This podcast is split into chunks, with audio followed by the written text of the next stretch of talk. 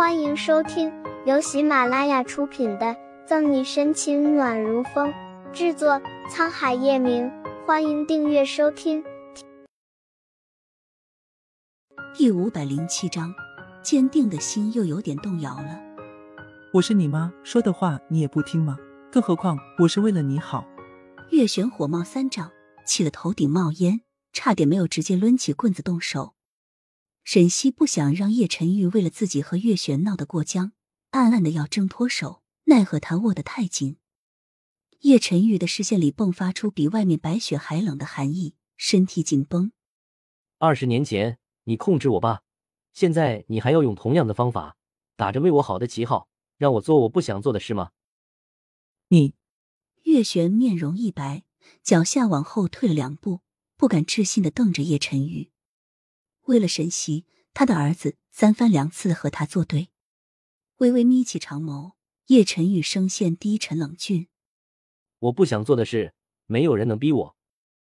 我们走。”留下一句话表明坚决的态度，叶晨玉便拉着沈西离开。自始至终，一道眼神都没有给旁边的左心言。不知为何，明明被抛弃的是自己生母，左心阳竟觉得这个时候的叶晨玉帅爆了。颇有一股他的风范。你你，指着叶晨玉的背影，怒火如潮水在月璇胸中汹涌起伏，身体发抖，说不出话。玄姨，左心言放下左心阳，连忙扶住摇摇欲坠的月璇。从病房出来，叶晨玉也没有放开沈西，略带薄茧的大掌包裹着沈西纤细的手腕，内心悸动，他不禁侧目看了眼身旁的这个男人。刚刚他算不算在维护他？泛起丝丝甜蜜，沈西坚定的心又有点动摇了。这两天下来，他完全可以感受得到，叶晨玉并非对他一点感情都没有。像他这样狂傲不羁、讳莫如深的男人，是不会为了一个不喜欢的女人大费周折的。可是他同样没有忘记，叶晨玉还有一个孩子，更何况月雪一直对外只认左心言这个儿媳。陷入两难，沈西没有注意叶晨玉要把他带到哪里去了。想什么呢？叫了沈西半天，见他没有反应，叶晨玉停下步伐。啊我。沈西还沉浸在自己的思绪中，一时没有回神，撞在了前面叶晨玉结实遒劲的后背上，揉着撞得生疼的额头。沈西秀眉微蹙，不满的抱怨：“好好的停下干嘛？”